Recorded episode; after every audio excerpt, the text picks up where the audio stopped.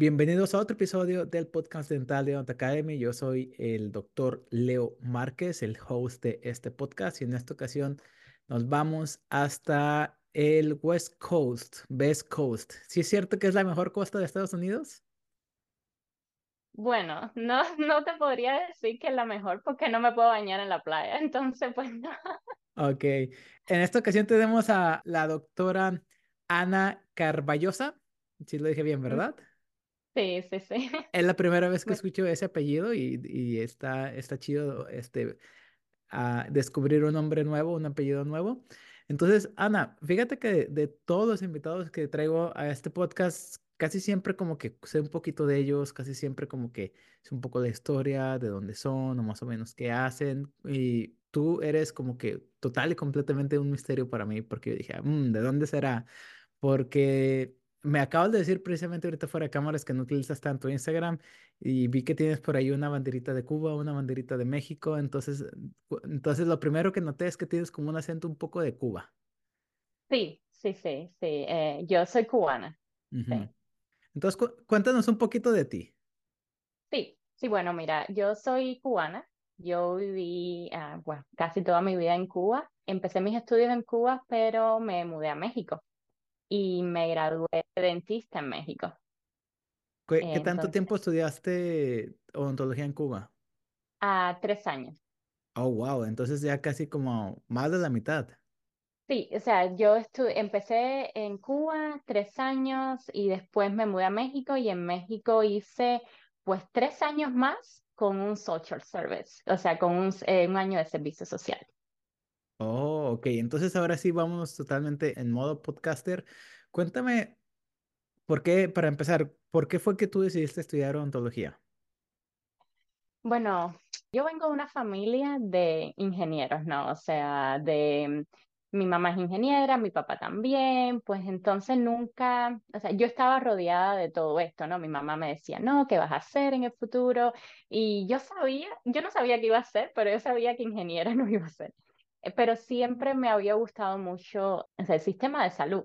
Me gustaba trabajar con las personas. Y yo creo que seleccioné eh, odontología porque mi mamá siempre tenía como que mucho miedo del dentista.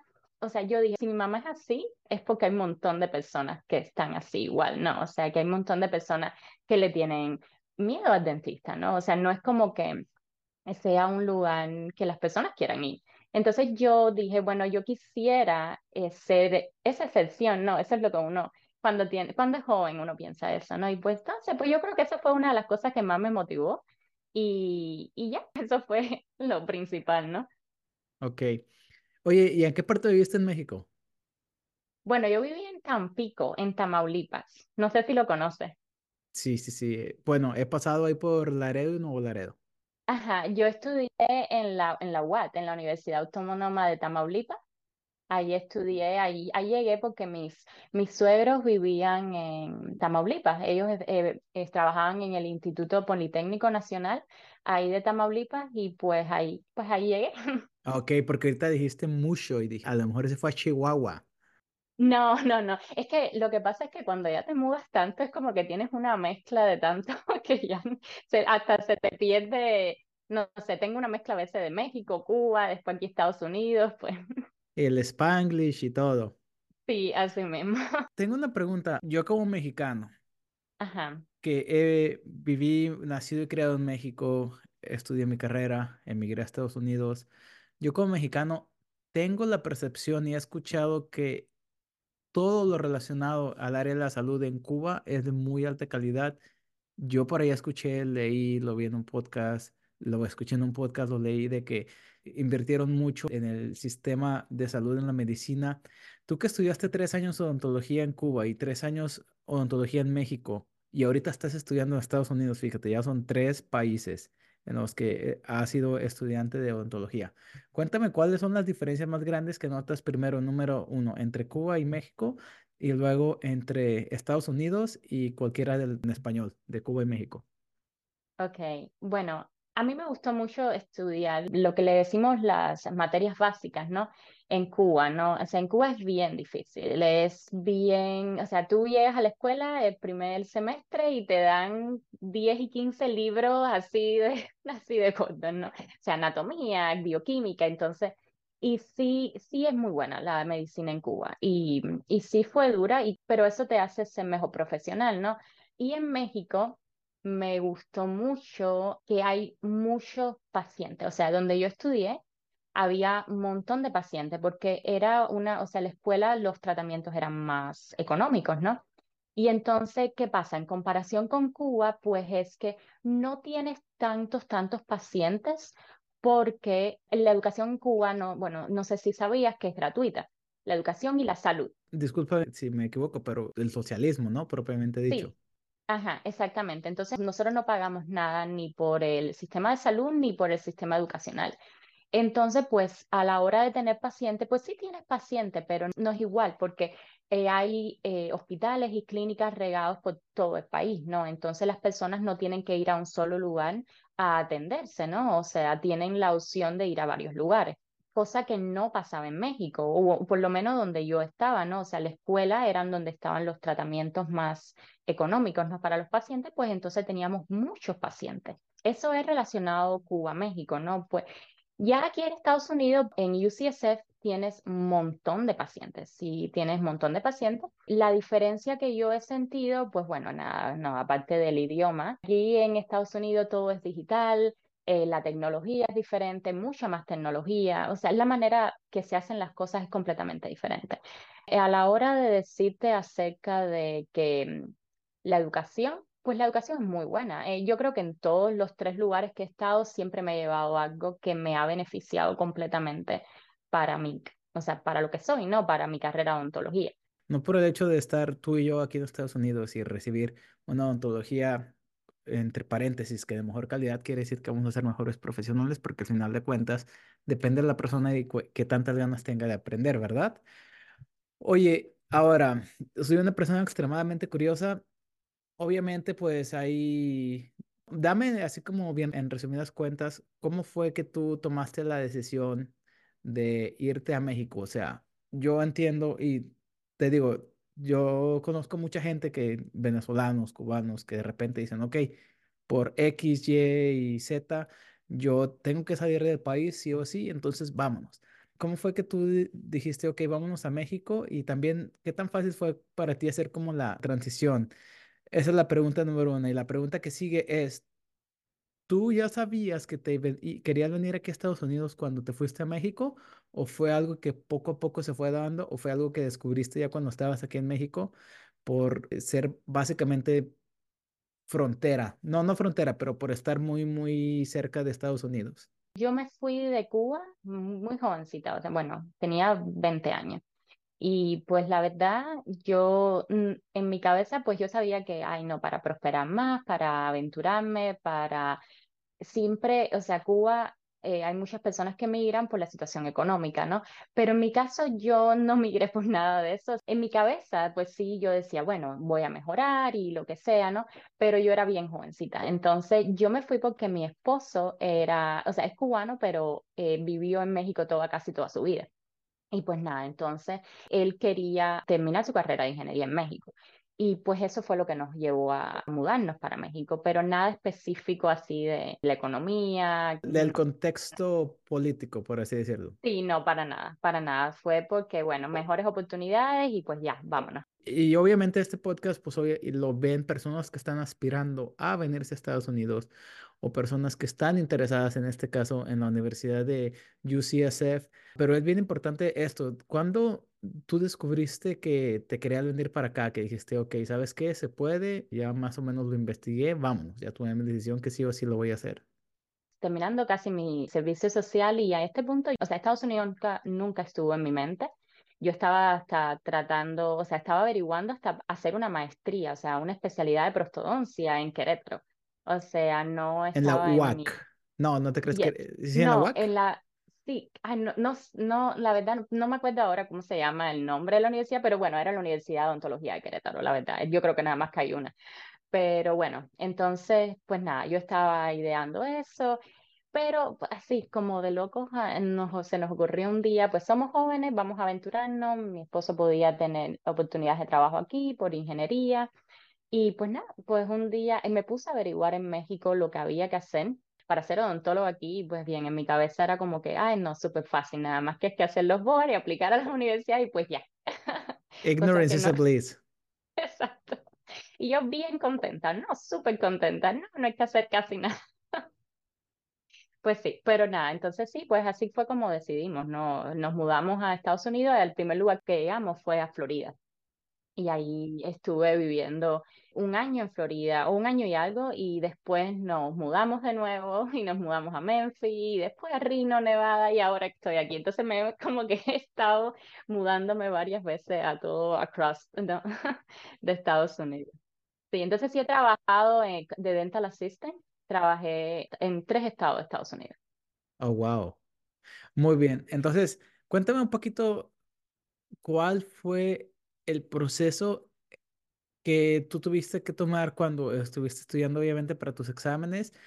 Y también cuéntame cómo fue que tú te preparaste tu aplicación, tu currículum, tu experiencia, tus cartas de recomendación. O sea, porque son las preguntas como más comunes. Es como, ¿cómo tú lo hiciste? ¿Cuál fue tu experiencia para pasar el Integrated o el examen uno y 2? Y también, ¿cómo fue que tú lo hiciste para mejorar tu currículum para llegar al punto en el que una universidad, número uno, te ofrece una entrevista y número dos, ofrece una carta de aceptación? Igual, o sea, yo llegué aquí a Estados Unidos y como en el 2018 y yo en ese momento pues nada, me puse a averiguar, ¿no? De cómo era todo el proceso, no había casi información, yo no conocía a nadie y lo único que hacía era buscar online, o sea, era lo único que yo podía hacer. Y yo como tal, yo me empecé a preparar para el MBD 1. Eh, eso fue como en el 2019. Yo, y en el 2019 me empecé a preparar y como en el 2020, o sea, yo me demoré, o sea, yo, es porque lo que pasa es que cuando yo llegué aquí a Estados Unidos, yo sentía que mi inglés no era el suficiente como para yo ir a una universidad en Estados Unidos o para yo aprender, o sea, hacer un board de de esa magnitud. Entonces, pues nada, yo me demoré un poquito, uno no piensa que uno no, no es suficiente lo que estudió y pues nada. Ya, el síndrome del impostor. Exacto, así mismo. Bueno, todos lo- los que seguro escuchan esto lo, lo están viviendo o lo han vivido. Entonces en el 2020 yo dije, pues no, nada, me tengo que poner para las cosas y me tengo que, eh, y tengo que, apli- que aplicar al board, ¿no? Pero yo no te puedo decir, pues fue, yo creo que vi un YouTube o de alguien igual que decía que iba a salir el IMDb. Ok. Entonces, eso fue en el 2020, porque me parece que el IMDb salió en el 2020, como en julio, agosto del Ujú, 2020. Entonces yo dije, mira, yo no sé si va a estar más fácil, si no está más fácil, pero en mi cabeza era como, es mejor hacer un examen que hacer dos dos. exámenes. Ya. Y pues dije, no voy a estudiar más para el IMDb 1, me voy, que al final todo el mundo decía que te servía, ¿no? Lo que tú habías estudiado para el 1 y para el 2 te servía para hacer el IMDb. Ya. Pero yo, ¿no? En ese momento yo no sabía, yo decía, bueno, lo que sea, yo por tal de no hacer dos exámenes, yo prefiero hacer uno. Y me decidí a comprar las tarjetas enseguida que salieron. No había casi información, no había, nadie había hecho casi el examen. O sea, entonces, pues nada, compré las tarjetas, me puse a estudiar un poco para la MVD, a la misma vez trabajando. Entonces lo que estudiaba no era ni, ni la mitad de lo que a mí me hacía falta, de verdad. Porque sí es bien difícil trabajar de dental assistant y estudiar. Oh, sí. Porque mentalmente te toma como, it takes a toll. A veces llegas como bien enfadado, pacientes. Exacto, frustrante, es frustrante. mucha frustración, es lo que te digo, o sea, entonces, y uno piensa, no, nunca es suficiente. Y yo dije, bueno, nada, si no saco cita para el examen, o sea, si no hago el schedule del examen, nunca lo voy a hacer, nunca lo voy a tomar, porque era mucha indecisión de mi parte. Y entonces, pues nada, eh, programo el examen para en el 2021. Y con lo, con, lo yo, con lo que yo me preparé para el examen, yo no hice ningún curso, yo no, no sabía de ningún curso, yo mi preparación fueron las tarjetas, Únicamente tú dental, solita, aislada. yo solita, pa echa- echa- echando para adelante, o sea, eh, las tarjetas eh, del IMBD, mental dental. Yo me vi todos los mental dental eh, de Múltiples arriba veces. múltiples veces. Y si los últimos dos meses antes de tomar el examen, yo eh, pagué por el Mastery App y yo hice todas las preguntas del Mastery App, las 2.000 preguntas del Mastery App. O sea, que creo que son como 2.000, pero algo así. Yo las hice todas. Y eso fue lo que yo hice. Eso fue lo único que yo hice, si te soy sinceramente. Yo no me metía en ningún curso. Primero porque no sabía. Y pensaba que, ay, no, o sea, nadie me recomendaba nada, nadie me aconsejaba nada y pues yo no tenía, no sabía. Y pues eso fue lo que yo hice. Eh, ya. Y Y luego, ahorita que, ¿en qué estás en, en el tercer año o en el cuarto? estoy en el tercero, sí, porque ahí te va. O sea, yo hice mi examen para el 2021 eh, para que, ¿qué día? Para el 2020, disculpa, a finales del 2020, pero me mudé y tuve que hacer el reschedule de mi examen porque lo me cambié de estado. Entonces cambié mi examen y lo hice en el 2021.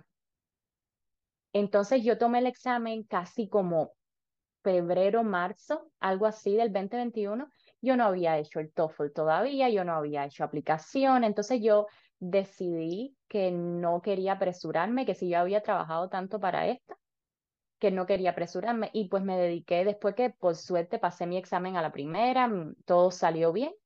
Yo me decidí a pasarme todo el 2021 que me quedaba preparándome para mis aplicaciones, ¿no? Para hacer mi TOEFL, cosa que me, el TOEFL igual fue otro, Ot- otro tema. otro tema. Pues sí. Me gustaría, pues nada más como hacer un poquito de énfasis de que el proceso del, del examen, cada quien tiene su estilo. Hay gente que estudia con otras personas eh, por el Zoom diario, hay gente que se junta semanalmente, hay gente que creo que me parecía que había alguien vendiendo como, no vendiendo, como que hacían un curso y te enseñaban. Cada quien tiene su estilo. Yo también fui solitario, yo solito me lo aventé. Y una vez me acuerdo que en uno de los grupos de Facebook me junté con alguien como que en Zoom meeting de que iba a hacer el examen. Y yo a los cinco minutos del Zoom meeting dije, no, esto no es para mí, yo necesito estar estudiando solo. Yo tengo mi lista de temas que estudiar y yo los estoy estudiando a mi paso, mi ritmo. Y yo no estoy aquí para resolver preguntas de nadie, porque y si yo tengo una pregunta, ya sé dónde buscarla. Y luego también no me vas a dejar mentir, en el próximo año te vas a dar cuenta que con todos tus, eh, tus compañeros del cuarto año, estoy 100% seguro que el 99.9 van a estudiar del bootcamp, que se volvió muy popular muy sí, bueno. sí oí de eso. Después que, que ya había pasado el examen y todo, fue que oí Ujú. de eso. Porque básicamente es este Ryan, el de Mental Dental, ahí está con los del bootcamp, entonces pues ti- tiene mucho success rate. Entonces tú nos comentaste, y esto es bien importante, nos comentas que te tardaste, o sea, que te la pasaste todo el 2021 preparando tu aplicación y preparando todo, porque hay personas que creen que lo más difícil es pasar el, el examen y únicamente cuando lo pasas y dices, ok, ahora qué sigue, ya ves que sigue el TOEFL y ya ves que sigue mejorar tu aplicación, dices, oh, entonces todavía no estoy casi ahí. ¿Tú, tú cómo fue que lo hiciste? O sea, cuéntanos un poquito de tu aplicación. Ya tienes experiencia dental trabajando asistente en muchísimos estados. Este, ¿qué más hiciste? Pues más nada. Yo trabajé de asistente dental y eso fue lo único que yo hice aquí en Estados Unidos. Entonces todo el mundo te dice que, y eso es lo, o sea, que no hay una receta.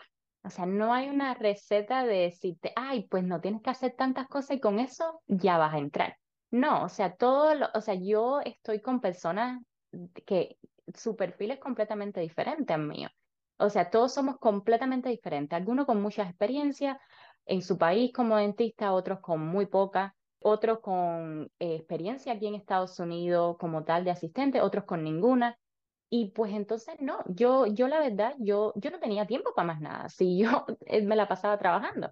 Yo me la pasé de asistente dental por casi cuatro años. O sea, desde que yo llegué, que yo pude empezar a trabajar, yo me la pasé si- siendo asistente dental, aprendiendo lo más que pude. Y, y pues nada, lo que ya lo, mi aplicación se basó en lo que ya yo había hecho.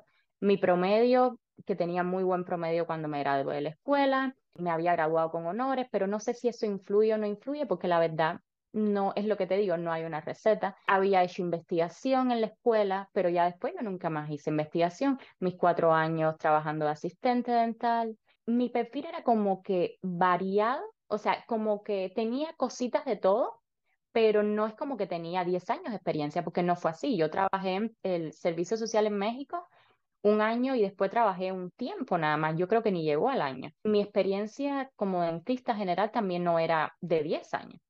Ya, O y sea, yo, tampoco no andabas haciendo ajá, poniendo implantes o no, ya. para nada, o sea, no, pues no. Ujú.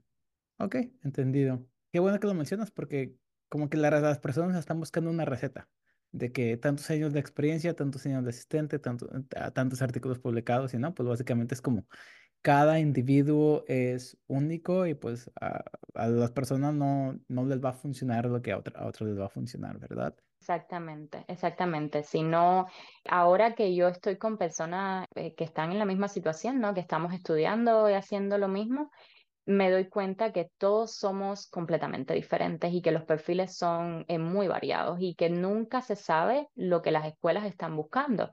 Es el perfil, o sea, ellos miran tu perfil y si les gusta tu perfil integrado como tal, o sea, no es como que si tienes que tener no sé cuántos voluntariados, no sé cuántos, no, no, no es así, no es así.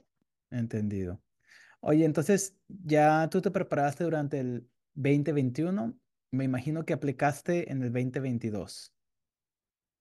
¿Cuál fue tu criterio de aplicación a las universidades? ¿Tú fuiste selectiva con tus aplicaciones o fuiste como yo que dijiste, voy a hacer mi top 15 de las que más crea yo que me gustan más y voy a aplicar porque y, y y- y te voy a ser sincero, yo también trabajaba como asistente dental, también trabajé en un- eh, medio tiempo, trabajaba en otra fábrica para poder juntar dinero para mis lupas, aplicaciones y todo eso.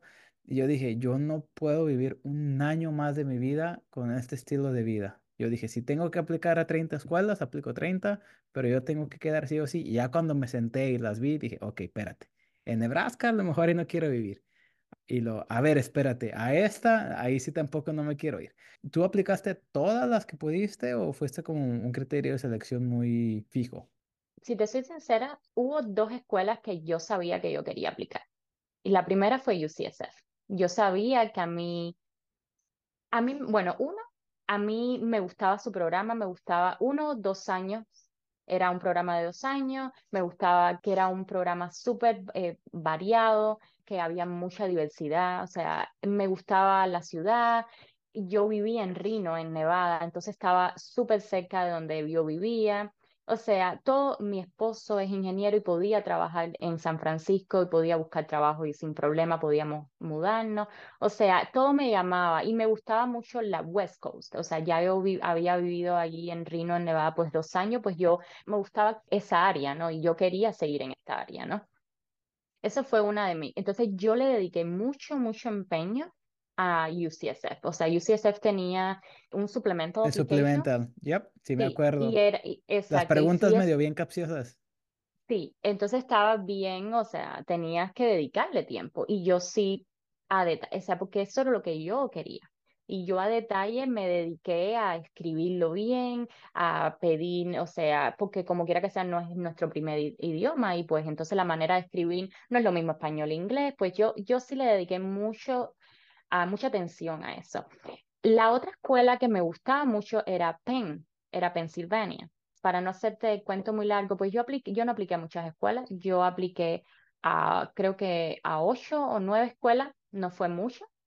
Y mi criterio de selección, aparte de eh, UCSF y Pennsylvania, fue el TOEFL, porque yo tomé TOEFL tres veces. La primera vez que, ¿Sí pasaste del 100? No, exacto, no pasé de 100. Yo pasé, yo tenía ya, un TOEFL de noventa y restringida. nueve. Yo Mm, tenía un TOEFL de 99. Entonces yo decía, y ya yo no quería volver a tomar el TOEFL. Ya yo estaba, porque llega un punto que uno igual se frustra y no quiere, está, está cansado, ¿Qué ¿no? dijiste? Ya estuvo, Y ya. ya, y yo dije, ¿sabes qué? Que sea lo que sea. Pues ya. Y pues voy a aplicar con lo que yo tengo y que vean lo que yo doy, pero con lo que tengo, ¿no? Y pues nada, y así fue que apliqué. Y yo, ah, entonces sí, apliqué a Buffalo, apliqué a, creo que a Tauro en New York, creo que a Western University, o sea, sí, a Oklahoma, o sea, sí, fue un poco así selectivo y, En o sea, todo, en sele- todo el país. Sí, sí, sí, sí, fue todo el país, pero así te digo, o sea, las que yo desde el principio dije, yo, yo quiero aplicar a esta fue UCSF y fue Pennsylvania. Qué bueno que mencionas lo de la application porque yo de California nada más apliqué a UCLA y apliqué a UCSF y me acuerdo que las últimas dos aplicaciones que envié fueron esas dos porque el supplemental application estaban bien difícil, bueno, bien largo y yo sentía como que mucho trabajo y dije, ok, voy a poner 80% de mi esfuerzo en estas dos o voy a poner 20% de mi esfuerzo en el 80 restante. Y ya cuando las envié la de UCSA y la de UCSF, las envié porque ya había pagado por ellas, no porque realmente me naciera. Si yo hubiera sabido eso, la verdad, ni siquiera hubiera aplicado, pero la diferencia entre tú y entre yo fue que tú más o menos ya tenías como targeting, ya, ya sabías que tú querías ir ahí. Y a diferencia de mí, que yo nunca en mi vida había ido a, a California, apenas fui hace tres semanas a un congreso de prostodoncia, yo he escuchado cosas de que los taxes, el costo de vida de LA y de San Francisco, o sea, yo estaba como aterrorizado, pero dije, ok, si, si no, o sea, prefiero estudiar en San Francisco, que está bien caro, y en LA, que esperarme otro año, entonces por eso apliqué. Y eso es bien importante porque si hay personas que están haciendo como targeting de una escuela, como que, ok, yo me quiero ir a X universidad, porque yo ahí vivo, o porque ahí me van a dar, eh, mi marido tiene trabajo, pues entonces esa que tiene, que sea tu prioridad y que le dediques el 90% del esfuerzo, ¿verdad? Pues sí, pues sí, así, así fue lo que me pasó a mí. Yo le dediqué, ya te digo, yo me preparé para todo. Yo estaba preparada para aplicar el mismo día que abrieron las aplicaciones, pero Las como yo no de sabía, ahí va, ahí te va. Como uno nunca, uno no sabe, uno no sabe nada, o sea, yo no sabía nada. Cuando abro mi aplicación, había hecho todo y todo se me borró, What?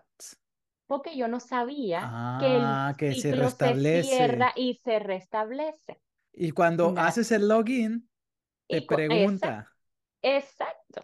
¿no leíste? A mí me pasó No, exactamente lo mismo. entonces, mira, y eso era porque te dio ese día, yo no podía, yo no pude casi ni dormir y me levanté a las 5 de la mañana. Yo a las 6 de la mañana yo estaba lista para aplicar. Y cuando hago así, todo estaba borrado. Tuve que volver a pedir mis cartas de recomendación. Ay, no, qué decirte. Entonces, pues Ujú, nada. Y por suerte todo salió bien y me ujú. pude comunicar con mis profesores en México y todo fue bien. O sea, mis cartas de recomendaciones llegaron rápido. Entonces yo a las dos semanas o a la semana y media mandé todas mis aplicaciones. Muy bien, muchas gracias por toda la información que nos estuviste dando. Entonces, ¿qué te parece? Elmas, cuéntame en dónde te entrevistaste, así como bien rápido, sin entrar a detalles en las entrevistas de las otras universidades, pero sí cuéntame un poquito de la entrevista de tu universidad, porque obviamente personas que vayan a recibir una invitación a UCSF van a ver este video y pues están buscando un poco de información, ¿no? Sí, bueno, mira, yo me entrevisté en Oklahoma y en San Francisco. Estas fueron las dos entrevistas que yo hice, porque como te digo, yo no apliqué a muchas universidades. Dos universidades me pusieron en lista de espera para, eh, para entrevista, sí, para entrevista, y otra de la, y una universidad yo la tuve que rechazar porque fue Western University, y Western pide West, y yo no tenía West, yo nada más que tenía ECE. Y ahí Y ya era como de, no, ya, ya no quiero hacer nada. Yo dije, pues no, yo no voy a hacer eso. I'm sorry, pero no. Ya yo no voy a pagar más dinero por así. por pues. Entonces dije que no. Y entonces, pues nada, sí. Y yo, ah, y Pennsylvania, hubo un problema con la carta del decano. Por alguna razón no llegó la carta mía del decano, des- e incluso después que yo me puse en contacto con el decano, que la envié por correo, pues todo, no sé, hubo un problema ahí con la aplicación y, Entonces y quedó pues como nunca más incomplete. Sí, nunca más eh, oí de eso y quedó así, que de- se veía como incompleta la aplicación. Y entonces, bueno, nada, Oklahoma sí fui a hacer entrevista y Oklahoma era una entrevista de un día y medio. El primer día es una entrevista de una hora eh, y después en la tarde es el bench test, que haces una corona, eh, un, un zirconia crown y un emo, emo amalgam o algo así, o DO. Entonces, una, una preparación para amalgama y una preparación para corona. Y al otro día, entonces, un examen escrito. que la verdad todo lo que era el examen escrito, todo era de removable, o sea, todo era de, de, partial dentures, todo, casi todo, y un poquito de pediatría. Eso, eso fue Oklahoma. Sí, y, pero igual, no, yo, o sea, yo no sabía ni lo que me iban a preguntar en Oklahoma, entonces, pues no, de, no, no había dónde prepararse, ¿no? Y pues nada, entonces eso fue Oklahoma, y Oklahoma sí, tú haces la entrevista y te mandan, la aceptación no se demora casi nada, se dan como dos, tres semanas. A cambio, o sea, UCSF sí se demoró bastante. O sea, UCSF me envió entrevista después de Oklahoma, y fue la, la, la, entrevista fue online, o sea, pero fue con el programa de, creo que se llama Kira. Oh, sí, sí, sí, sí, sí, que es como el de las que tú te preguntas. grabas. Ya, ya. Sí, te grabas, entonces eh, tú, eh, la pregunta va apareciendo y tú entonces te dan, creo que uno se, te dan como 45 Medio segundos, minutos, 30 ya. segundos, algo así, ajá, para prepararte y después tú te grabas y te dan dos minutos para que tú contestes la pregunta. Esos exámenes están, yo de verdad, yo no sé cómo lo sentiste. Yo no apliqué a una universidad por la misma razón. No creo que Minnesota, no me acuerdo qué universidad, tenías que hacer algo similar. Y yo cuando lo vi dije, ay, no, qué hueva. Y no lo, no, no, no lo hice, pero están como bien incomoditos porque te dan un escenario, casi no tienes tiempo de, ni de pensar, ni de hacer notas, y durante dos minutos le tienes que hablar a la cámara. Entonces está intimidante. Sí, bueno, mira, yo creo que si no hubiera sido porque era UCSF, yo a lo mejor no lo hubiera hecho, pero como yo, eso era lo que yo quería, pues entonces yo me mandan la invitación para la entrevista, me dieron una semana para prepararme.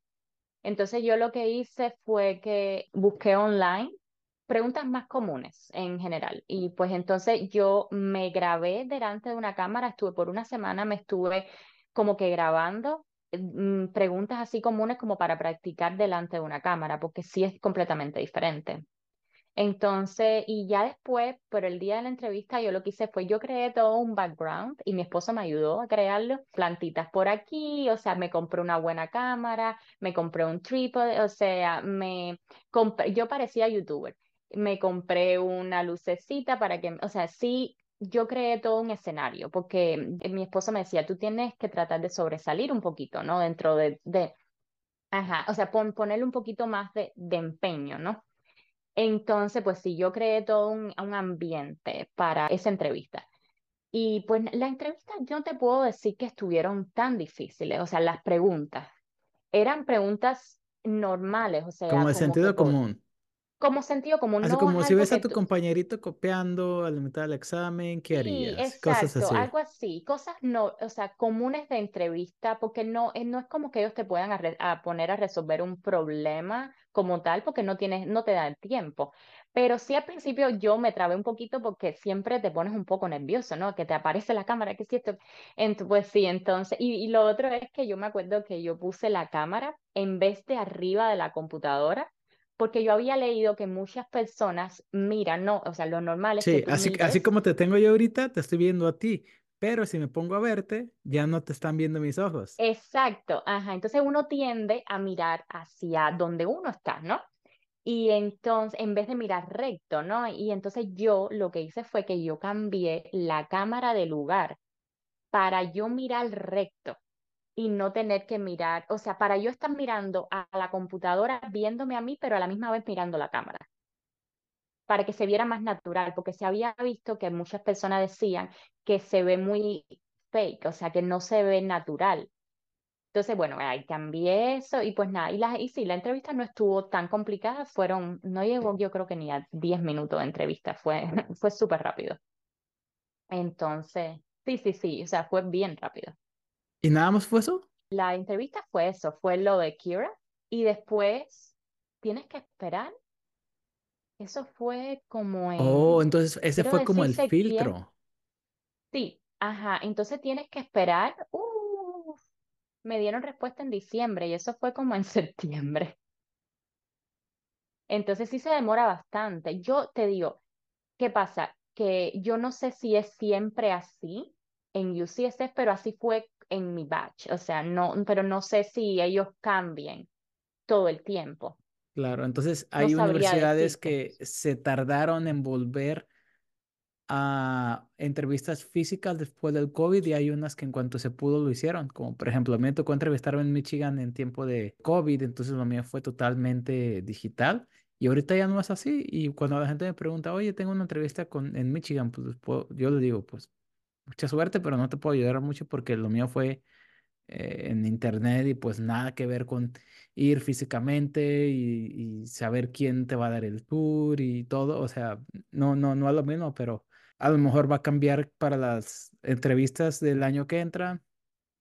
Ya te digo, o sea, lo mío ya estábamos, o sea, fue en el 20, el 2022, o sea, ya habíamos salido de COVID, pero hay, creo que hay universidades que están implementando esta manera de entrevista. Creo que, o sea, no sé bien de dónde viene esta manera de entrevistar, pero creo que había leído que era algo de más bien de Canadá, pero bueno, hay muchas, eh, creo que universidades que las están implementando ahora y pues nada, eso a mí me tocó esa.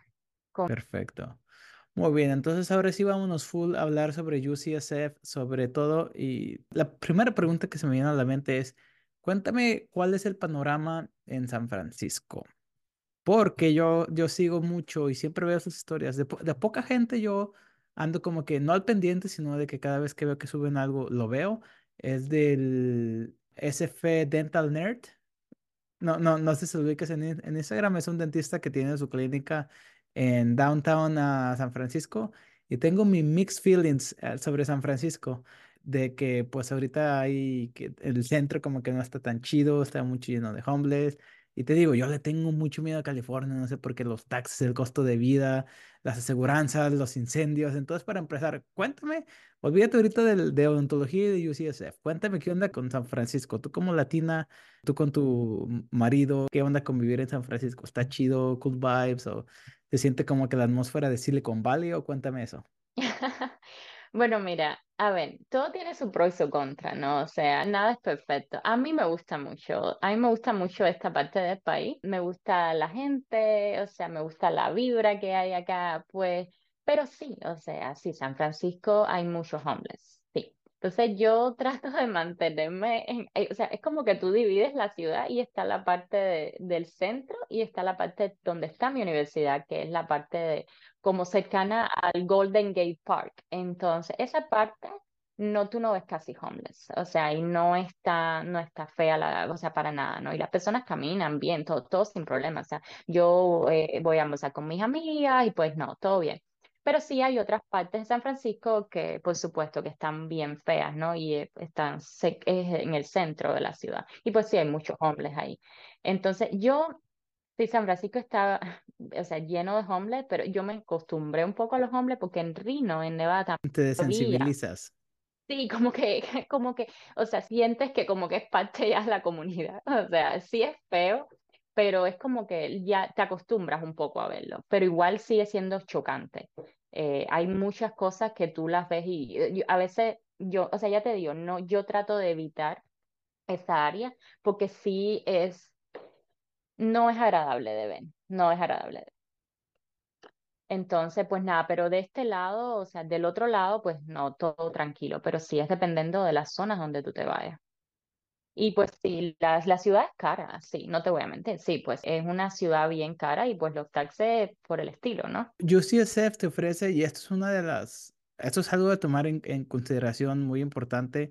Por ejemplo, yo cuando vivía en Michigan, al principio agarré con tiempo de COVID, un departamento de un cuarto viejito, pero estaba pagando como 900 dólares al mes. En California ni de chiste vas a agarrar algo de 900 dólares al mes viviendo tú solo. En, en Nueva York tampoco, o sea, si estudias en NYU o en Colombia. Entonces, este, eso es algo de tomar mucho en cuenta. Si estás en una ciudad grande, pues vas a tener que pagar precios de ciudad cosmopolitan. Ajá, bueno, mira, te voy a decir, tengo amigas que pagan, creo que por ese, o sea, 900 pero lo que es, compa eh, comparten cuarto, Oh, cu- cuarto, no, no depa, cuarto. cuarto. Oh, wow. No depa, cuarto. Entonces son como unos, dependiendo, creo que son como unos 600 a 800 algo así, pero compartes cuarto. Oh, wow. Entonces es como una casa grande, una casa como de, creo que es cinco cuartos, y entonces viven varias muchachas o muchachos, lo que sea. Entonces, eh, y compartes el cuarto con otra persona. Pues sí, pues, o sea, sí hay la opción O sea, lo quiero dejar ahí como para que sí lo haya hay la opción, pero no es, pues no, o sea, es caro y no es ideal, ¿no? Ok, perfecto. Entonces ya hablamos de California, ya hablamos de eso, ahora sí vamos a la parte de la plenamente odontología. Hay muchos rankings y cada ranking tiene en consideración muchas y siempre hay universidades. Si nombramos a siete universidades, Michigan, Harvard, Penn, ah, UCLA, ah, UCSF, esas siempre van a estar en los rankings altos.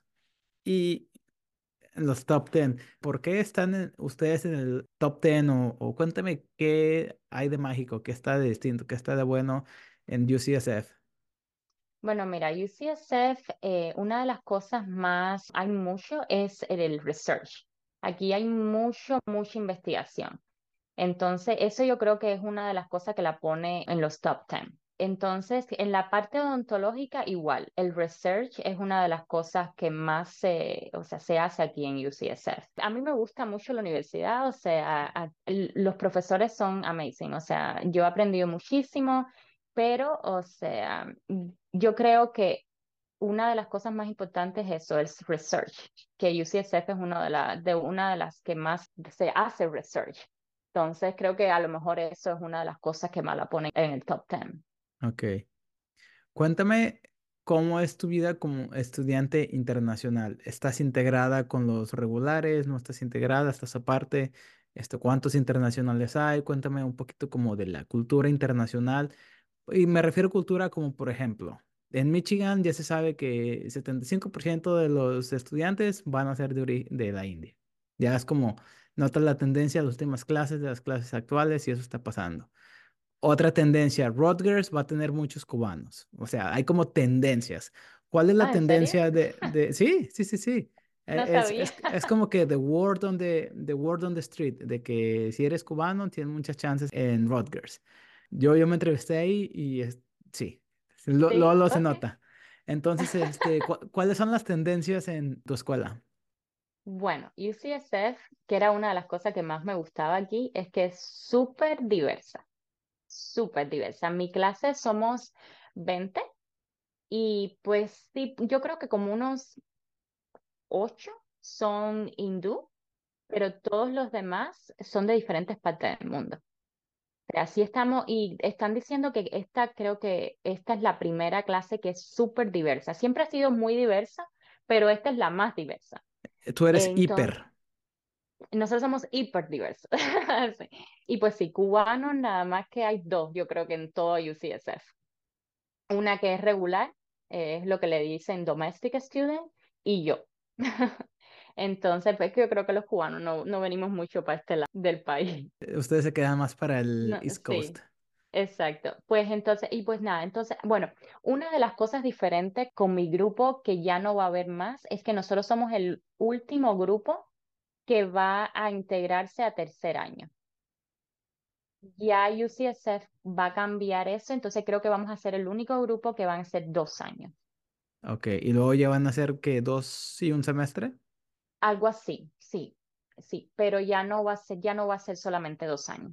Creo que nosotros vamos a ser los últimos. De todas maneras, bueno, la información debe estar ahí en la página web, pero eso es lo que estaban di- diciendo. Y entonces, pues sí, mi grupo es súper variado y todas partes del mundo, la verdad. Ok, perfecto.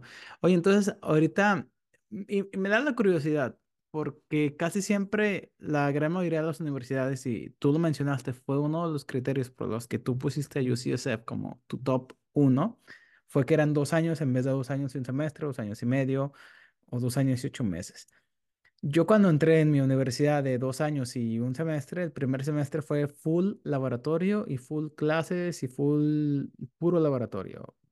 30 40 horas a la semana, más clases de laboratorio. Preparamos dientes como yo nunca había preparado en mi vida.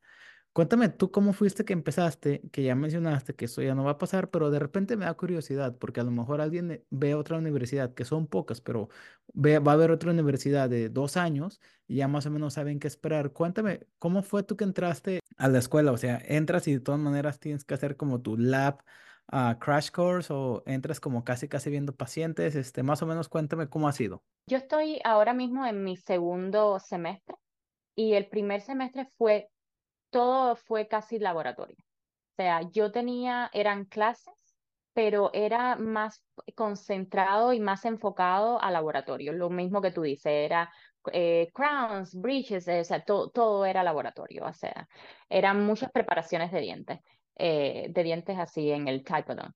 Em, y bueno, y sí teníamos clase, pero ya este semestre ha sido bien difícil porque tenemos clínica y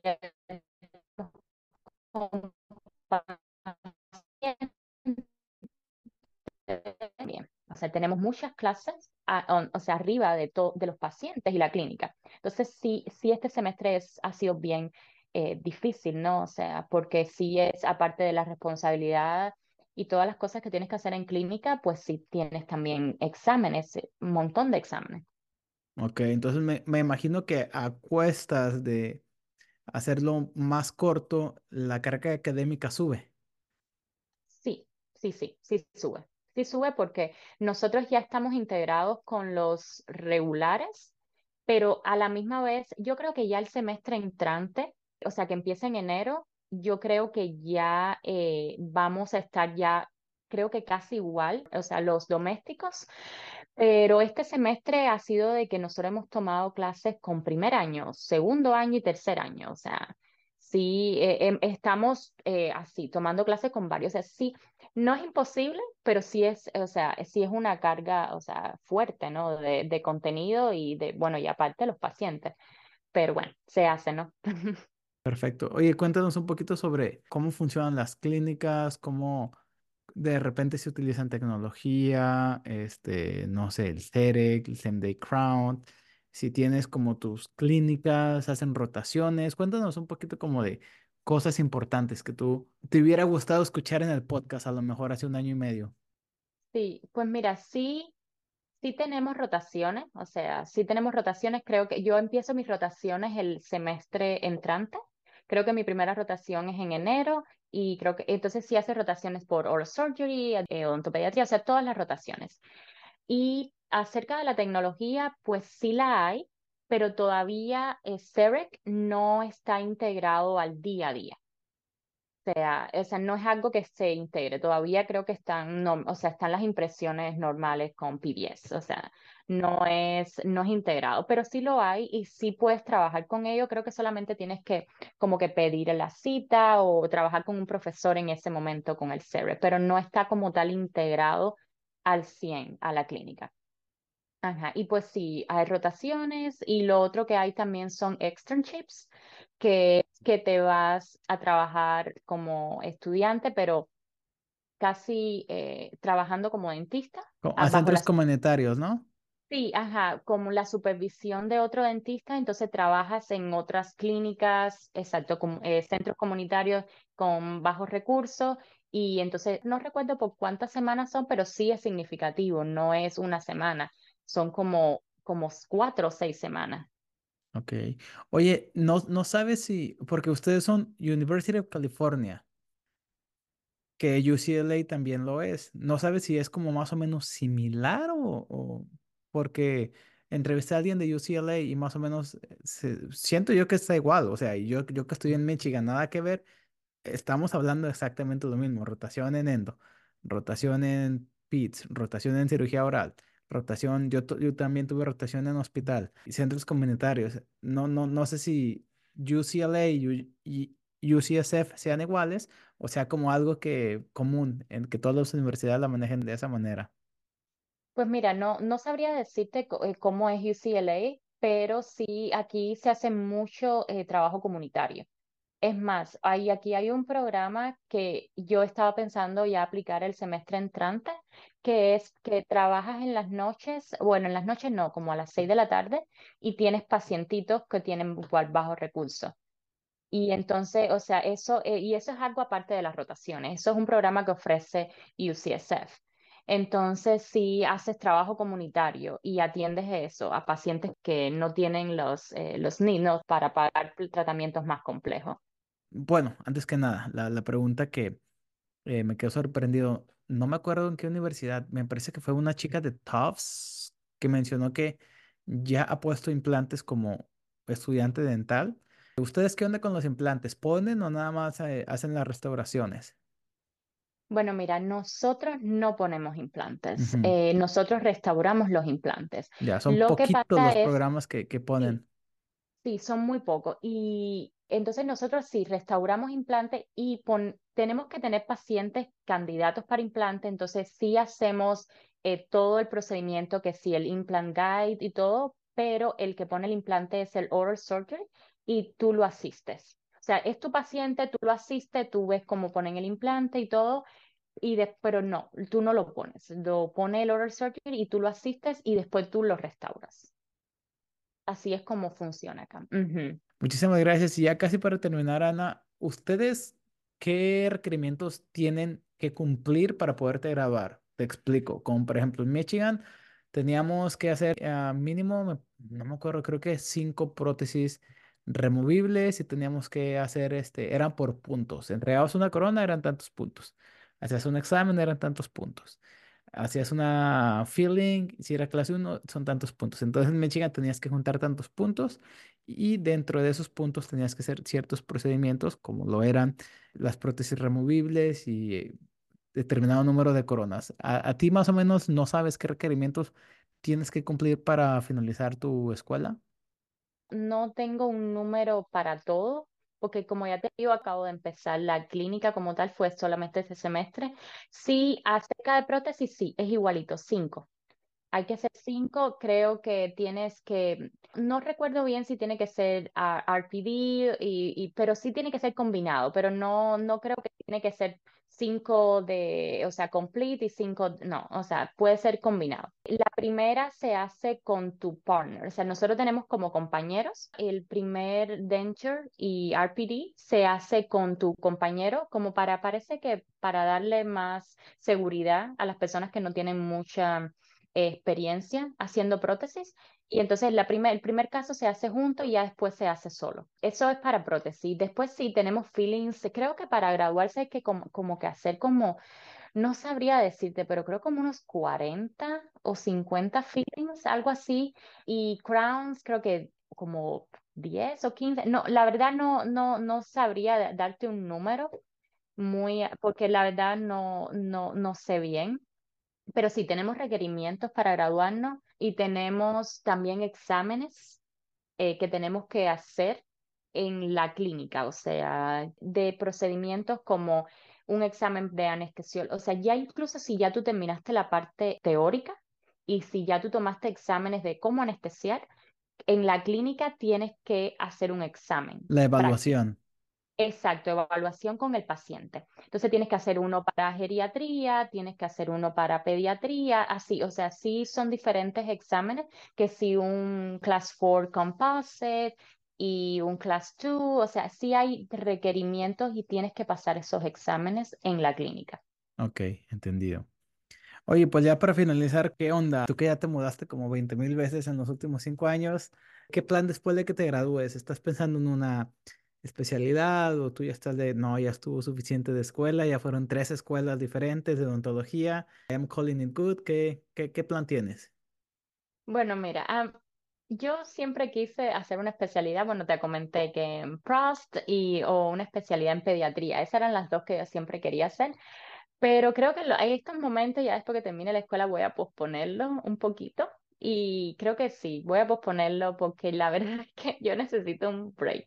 Necesito ya descansar un rato, bueno, y ya empezar a, a trabajar ya como en general, ¿no? Pero sí en algún momento quisiera, y también me gusta mucho eh, la parte didáctica. Es una de las cosas también que es algo que a mí siempre me ha gustado.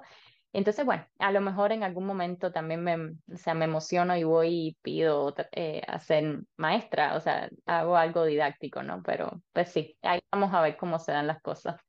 Ok, perfecto. Pues muchísimas gracias por tu tiempo, Ana. Ha sido una plática bien interesante. San Francisco siempre había sido, fíjate, yo no conozco a nadie de esa universidad, no sé casi nada. Apliqué, pero es como de las áreas que estaba como bien desconocida para mí, pues ya, ya no diste mucha información a mí y a toda la gente que está escuchando este podcast y te lo agradezco muchísimo. Muchísimas gracias por todo tu tiempo. No, muchísimas gracias a ti por invitarme. Ya. Muy bien, pues él lo tiene amigos la doctora Ana desde San Francisco. Nos compartió toda su historia y pues espero que les haya gustado el episodio, que les haya sido de muchísima utilidad y nos vemos en el próximo episodio. Ana, muchísimas gracias. Bueno, muchas gracias. Nos vemos. Bye bye. Bye bye.